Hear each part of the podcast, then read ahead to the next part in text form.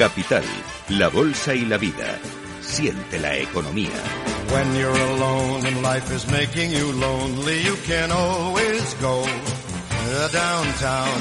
When you've got worries, all the noise and the hurry seems to help, I know. Uh, downtown. Listen to the music of the traffic in the city.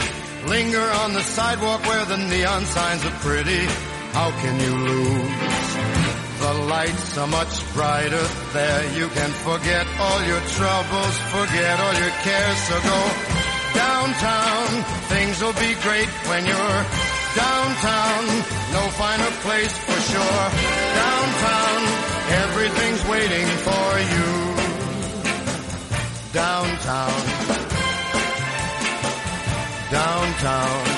Abrimos ya el consultorio eh, de bolsa hoy con la ayuda de Álvaro Blasco, director de ATL Capital. Álvaro, buenos días. Muy buenos días. Que vienes con fresquito, ¿eh? bueno, vengo congelado, por eso no te he dado ni la mano, ni un beso, ni nada, porque Qué frío. Bueno, aquí no estamos muy mal y además los oyentes nos dan calor, los que nos llaman y los que nos escriben, así sentimos que están ahí escuchándonos. Eh, les recuerdo la fórmula para ponerse en, contacto con nosotros llamándonos directamente al 91 283 33 33 enviándonos una nota de voz, así les podemos escuchar 687 050600, pero bueno, si prefieren escribirnos, pues también leemos las consultas, las que nos llegan a oyentes arroba capitalradio.es. Antes de darles ya paso, que tenemos ya algunas eh, consultas ahí esperando, Álvaro, como siempre vamos a hacer un pequeño análisis de cómo ves la situación del mercado. Hemos empezado fenomenal eh, el año. Ayer ya un poquito volvieron los argumentos de recesión, ventas al por menor que no gustaron, despidos en Estados Unidos.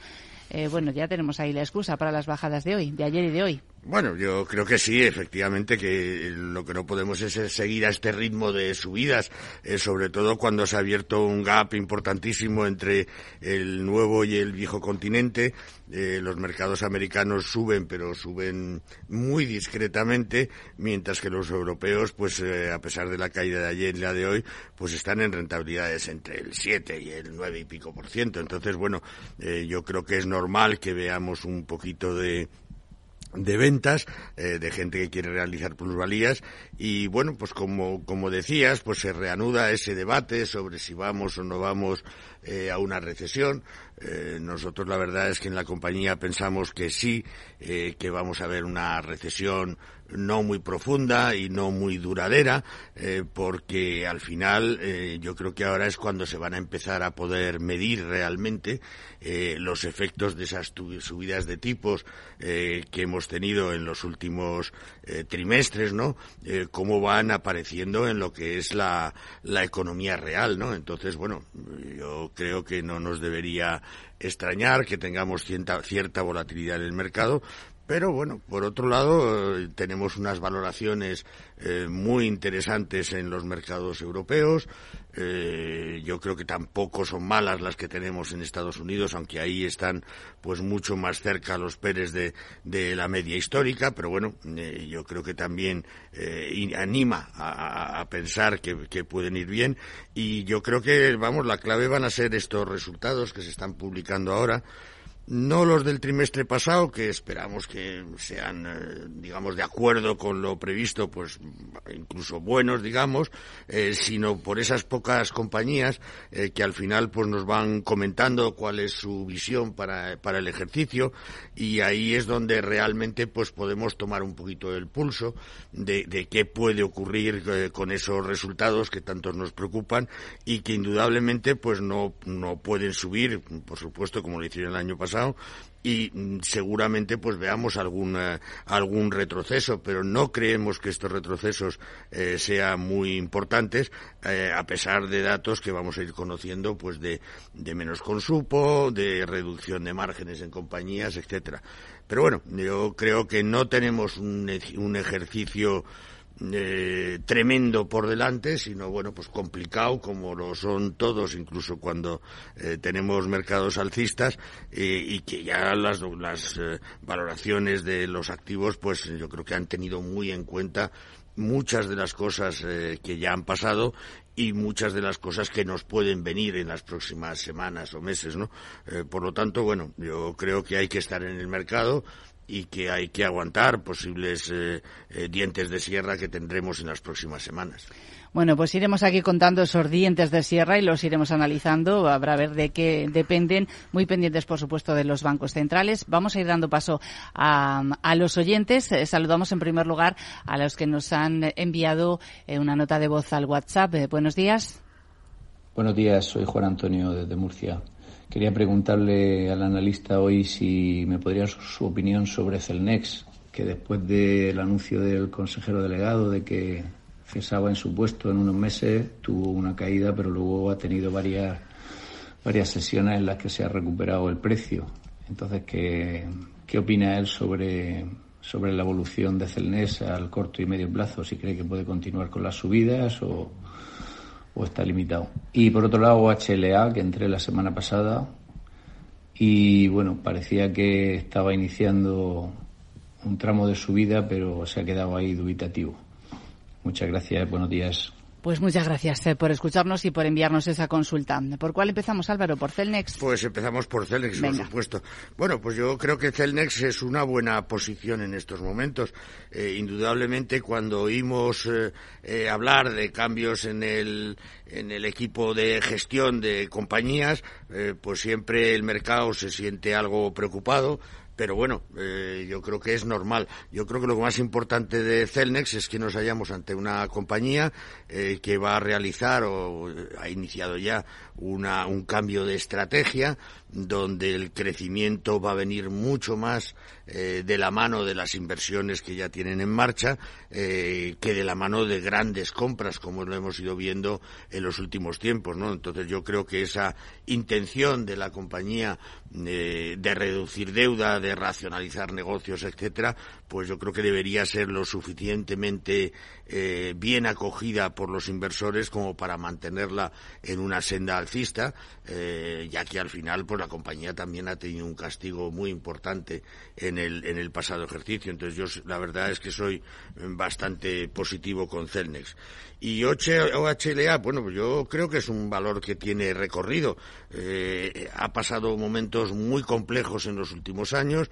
Yo creo que la llegada de los eh, nuevos accionistas le han dado una visión muy diferente de cara de cara al futuro. La hemos visto que sigue con contrataciones importantes en, su actividad.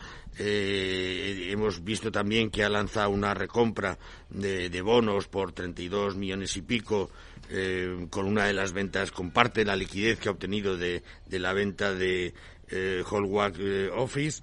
Eh, y nosotros dentro de ese tema pues creemos que es positivo que siga en esa campaña de reducir deuda y poco a poco pues incrementando su, su cartera de obra, ¿no? O sea que no creo que podamos esperar eh, eh, subidas verticales en, los próximos eh, meses, pero sí que la compañía vaya manteniéndose en un en una canal alcista, ¿no?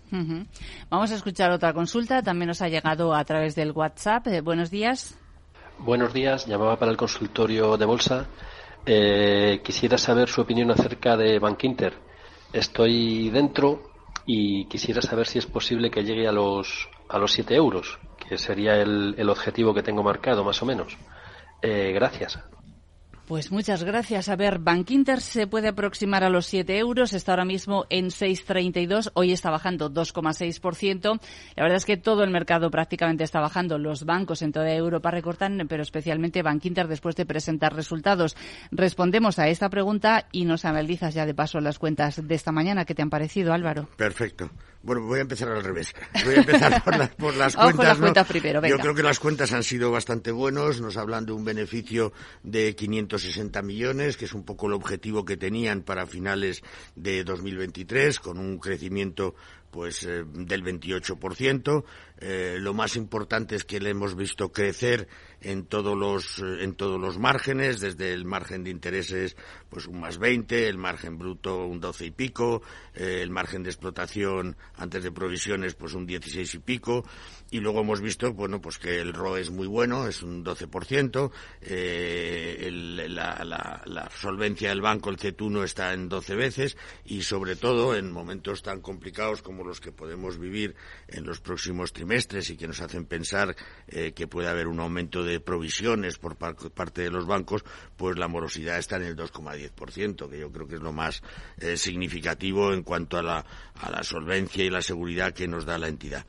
Eh, yo creo que sí. Eh, digamos que Bankinter yo creo que es el único banco español que cotiza eh, por encima de valores libros, pero aún así yo creo que por la gestión de la entidad, eh, por el tipo de clientela que tiene y por esos márgenes que ha aumentado significativamente y que pensamos que pueden seguir eh, ese, ese ritmo de ascenso a lo largo de este ejercicio, pues yo creo que perfectamente en algún momento puede tocar los siete euros.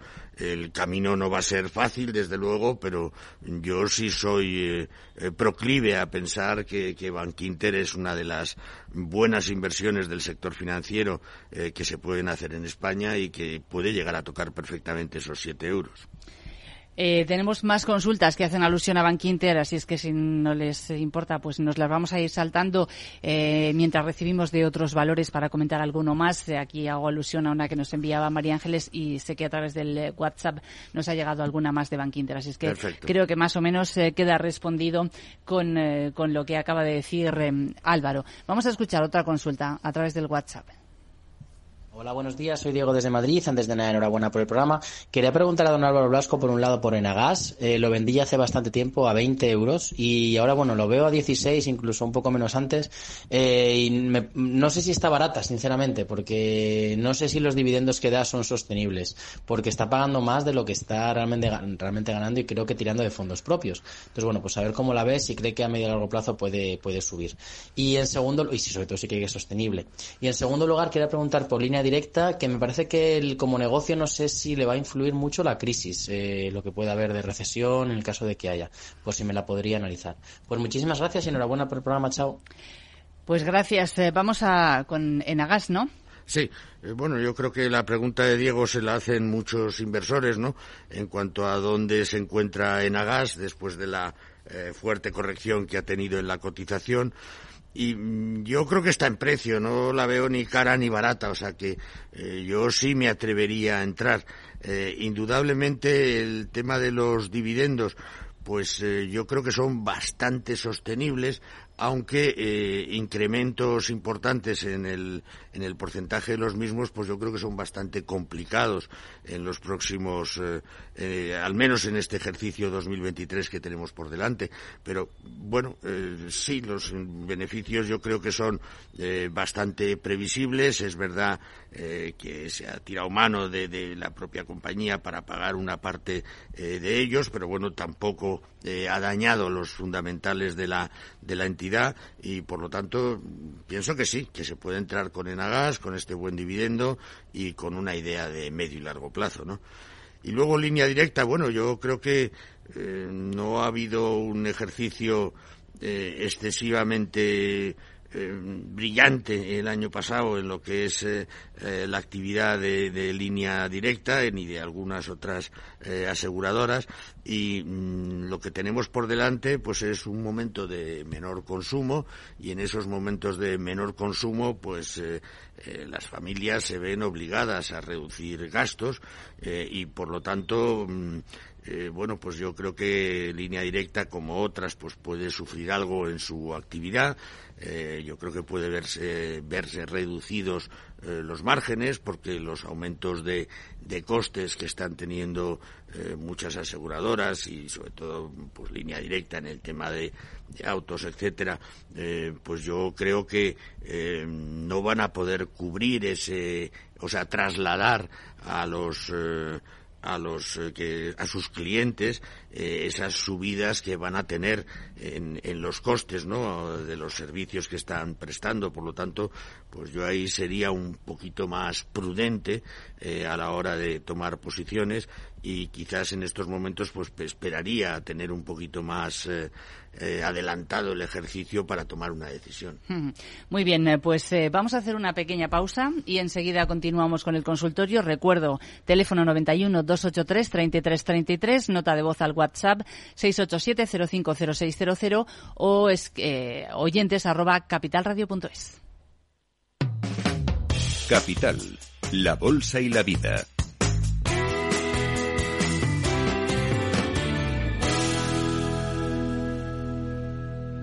Nace Dirigentes Club, un espacio único donde cruzamos las historias de nuestros dirigentes, un entorno de networking para generar vínculos profesionales, la mejor plataforma de nuevos conocimientos y tendencias, un club donde ofrecemos a nuestros dirigentes los mejores planes y servicios, porque juntos alcanzamos el éxito, porque juntos sumamos. Descúbrelo en dirigentesclub.com.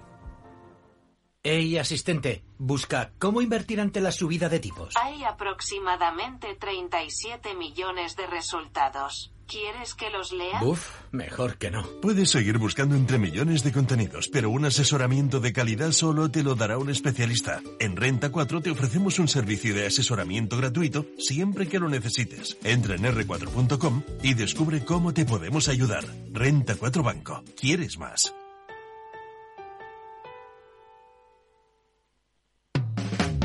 Capital, la Bolsa y la Vida.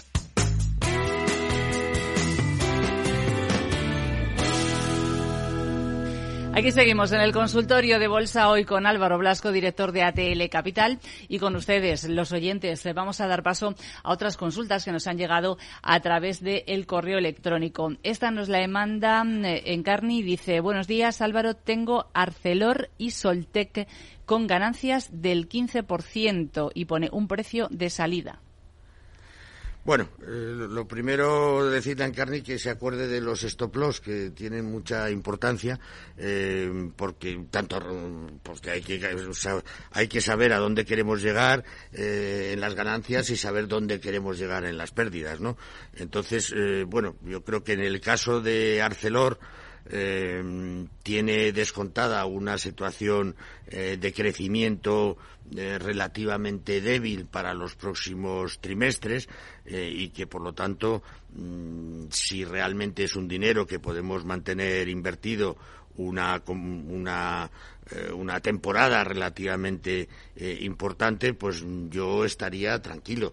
Lo que pasa es que sabemos que la volatilidad de Arcelor es tremenda eh, porque tiene jornadas de menos cuatro, menos cinco, más, más, tres, más seis. Bueno, yo creo que prácticamente como si fuese una pequeña compañía. Em, pero yo pienso que si realmente esa reapertura de China que se está eh, empezando a producir es, eh, es eh, tiene continuidad, pues yo creo que Arcelor pues puede hacerlo bastante bien, ¿no? entonces yo sí me quedaría, le pondría un stop loss, aunque sea volátil y pueda sacarme en cualquier momento, pues un 5% para abajo y lo iría moviendo hacia arriba, pero vamos, yo creo que tiene bastante recorrido, ¿no? Y Soltec, bueno, eh, Soltec eh, ha tenido momentos eh, eh, complicados. Yo pienso que todo lo que es energías renovables, limpias, etcétera, mm, pues siguen teniendo muchísimas posibilidades de, de crecimiento y Soltec no va a ser una diferencia, yo creo. Por otro lado, pues estamos viendo también pues grandes entidades, organismos y, y, compañías internacionales pues que quieren intentar recuperar el tiempo que han perdido en este tipo de, inversiones y no nos debería extrañar que en algún momento pues pudiera haber alguna eh, compañía pues interesada en participar no digo en comprar pero sí en, participar y ayudar financieramente al crecimiento de la de la entidad. Y por lo tanto bueno yo no dedicaría demasiado dinero las cosas como son pero sí estaría en Soltec y me mantendría en ella principio. Vamos con otra consulta. Esta nos la envía Nieves y dice buenos días eh, dice que compró Grifols eh, por debajo de 9 euros y que las vendió casi inmediatamente cuando escuchó a un analista que podía irse a 2 euros. Y reflexiona, eh, esta oyente dice, esto me ha pasado muchas veces escuchando a los analistas cuando un valor ha bajado mucho, siempre meten miedo y en cambio aconsejan comprar cuando se ha recuperado bastante. No suele ser el caso del señor Blasco, quien casi siempre aconseja comprar y es más optimista que otros, pero dice que ha perdido oportunidades de comprar barato por lo que le ha comentado. Eh, ¿Qué opinas, eh, Álvaro, sobre Grifols, me imagino? Bueno, o yo, en general. Porque en general, pero vamos, en Grifols en particular, nosotros hemos estado bastante negativos a lo largo eh, de gran parte del año 2022. Eh, pero bueno, eh, observamos ahí un cambio de estrategia también, eh, una voluntad de reducir endeudamiento, una firme voluntad también de deshacerse de participaciones o, negocios, digamos, pues no tan estrechamente ligados a su actividad. Eh, creemos también eh, que en Estados Unidos mm, eh, la calidad de la compañía yo creo que la va a, pedir, a seguir permitiendo crecer de forma significativa. Eh, vamos a ver también cómo evoluciona en el mercado chino, eh, que todavía es muy, muy incipiente para, para Grifols, ¿no? Pero yo creo que con la fortísima corrección que ha tenido la compañía, pues puede eventualmente bajar en un momento determinado, pero yo creo que tiene más bien recorrido al alza. Y lo que habrá que mirar es que efectivamente ese plan de reducción de endeudamiento, etcétera, pues se plasma en operaciones y en cifras eh, que nos puedan, digamos, dar la certeza de que eh, de que esa es la senda elegida y la senda seguida, ¿no? Eh, por lo tanto, yo en Grifols ahora mismo eh, sí invertiría y sí estaría bastante tranquilo. Eh, Álvaro, te quería preguntar no es el caso de hoy, pero ayer vimos eh, cómo se disparaban algunas aerolíneas y también todas las, todo el sector ligado al turismo. Por una parte tenemos esa reapertura de China, y ahí pueden beneficiarse también eh, firmas ligadas al lujo, pero por otra parte tenemos ese miedo a la recesión. Entonces, ¿qué hacemos con este sector? Bueno, el, tema es que el sector mmm, todavía está barato, eh, a pesar que si lo miramos desde el mes de septiembre, pues muchas compañías han subido con mucha fuerza, ¿no? Eh, yo sería prudente. Yo creo que efectivamente se está poniendo eh, todo el esfuerzo posible por parte de las compañías del sector para conseguir todavía eh, mejorar más las cifras de 2022, ¿no? Y, y estamos viendo ahora mismo, pues hoy por hoy todavía unas ofertas eh, extremadamente interesantes, ¿no? Eh, que pueden permitir, ¿no? Que el sector siga eh, creciendo. luego dentro del sector, pues estamos viendo que lo que son aerolíneas, en principio, están haciendo un esfuerzo por y algunas ya lo han conseguido por llegar a, al número de rutas que tenían antes de, de, la pandemia. estamos viendo también ese interés por eh, no digo a cualquier precio, pero sí hacer las ofertas suficientes para que eh, llenar lo, los vuelos. Estamos viendo también en los hoteles, eh, yo creo, unos aumentos importantes de, de ocupación y, y, ahí en los hoteles pues lo que faltará todavía ver es eh, algún tipo de rebaja en los márgenes que tengan las compañías porque realmente eh, los márgenes que han tenido el año pasado han sido eh, muy elevados y seguramente pues la eh, la, restricción o la reducción de consumo que podamos vivir en los próximos trimestres, pues no permita mantener esos márgenes. Entonces, bueno, yo, yo creo que hay que ser optimista, pero también prudente al mismo tiempo. Eh, realmente digo que sí, que no, eh, pero yo sí estaría en el sector y estaría muy atento de la evolución de esos, de esos márgenes. Pues vamos a estar muy pendientes de esos márgenes. Y por cierto, ya que estamos mencionando el sector, y en concreto las aerolíneas, esta mañana contábamos como Lufthansa se va a hacer con una participación de la antigua aerolínea de bandera italiana, de Alitalia, un 40%, y lo que ha desatado a la vez es eh, rumores. Eh, aquí las quinielas empiezan ya a, a moverse sobre qué otros eh, posibles movimientos pueden hacerse en el sector. Y esta mañana, por ejemplo, veíamos algunos analistas que decían que mm, Lufthansa Air France, KLM e IAG podrían estar interesadas también en la portuguesa TAP, que ya ha dicho el gobierno que la, pues, la quiere vender o total o parcialmente. También hay apuestas sobre quién podría quedarse con la sueca SAS, que está eh, acogida al capítulo 11 de bancarrota en Estados Unidos. Eh, bueno, pues ahí ya empezamos los movimientos. ¿Cree que, que mm, van a suceder este año? Mm, pueden suceder, desde luego hay muchas compañías que están en unas valoraciones, ¿no? Eh, que a poco que tengas una infraestructura eh, que te permita reducir eh, costes de forma significativa si adquieres otra otra aerolínea, eh, pues puede ser interesante, ¿no? Eh, depende también qué compañía es, qué zonas cubre, donde eh, realmente pues te puede aportar, digamos, una serie de rutas en las que tú no estás presente y podría moverse perfectamente el sector, pero básicamente por, por precios, ¿no? Son operaciones complejas de todas maneras, ¿no? Otra cosa es, pues como tú decías, cuando el gobierno de Portugal dice que, que está interesado en desprenderse la compañía, pues sabes que eh, en temas de competencia, pues tienes una parte en principio ganada, ¿no? Que, puede ser eh, positiva para el cierre de la operación. Entonces, yo pienso que sí, que podemos ver operaciones, pero que no van a ser tan sencillas como, como parece, ¿no?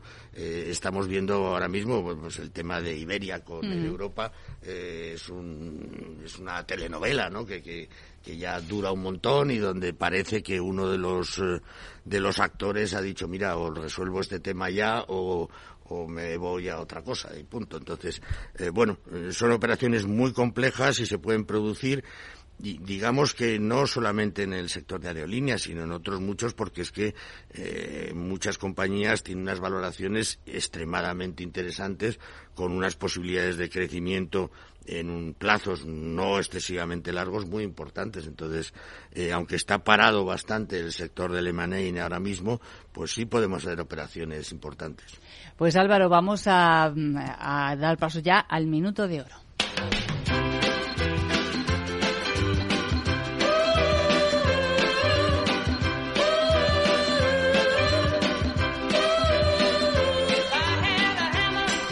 ¿Qué nos ha seleccionado hoy? Hoy ya hemos comentado, hemos adelantado algo. No, no, hemos adelantado nada. Mejor, hoy, mejor. Hoy ha, habido suerte, no hemos coincidido. Eh, bueno, estaba pensando en una compañía que de vez en cuando hablamos de ella, que es SACIR. Eh, yo creo que SACIR es una compañía ahora mismo eh, que puede ser muy interesante tener en cartera. hemos visto una fortísima reducción de su de su deuda, la hemos visto seguir creciendo en contratación. Eh, no esperamos ninguna operación corporativa, pero mm, puesto que acabamos de hablar de ello, eh, pues también está en valoraciones pues que pueden ser muy interesantes para, para una toma de participación eh, significativa, ¿no? Eh, y luego yo creo que, bueno, pues que con ese saneamiento que ha hecho de, de su balance, pues la compañía tiene buenas expectativas. pensamos que a lo largo de estos próximos ejercicios los esfuerzos para reactivar la economía pues se van a mover mucho en el sector de, en el, en el sector de las infraestructuras y SACIR pues puede tener ahí una participación eh, importante que la permita hacer crecer. Entonces bueno hoy por hoy SACIR podría ser una buena opción para comprar.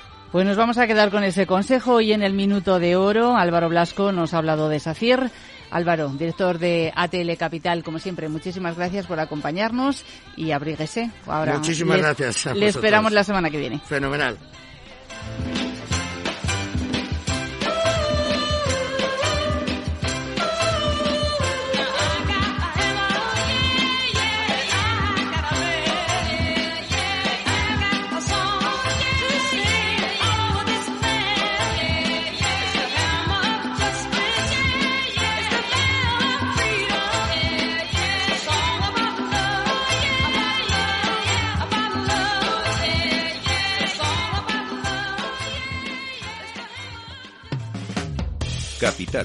La Bolsa y la Vida.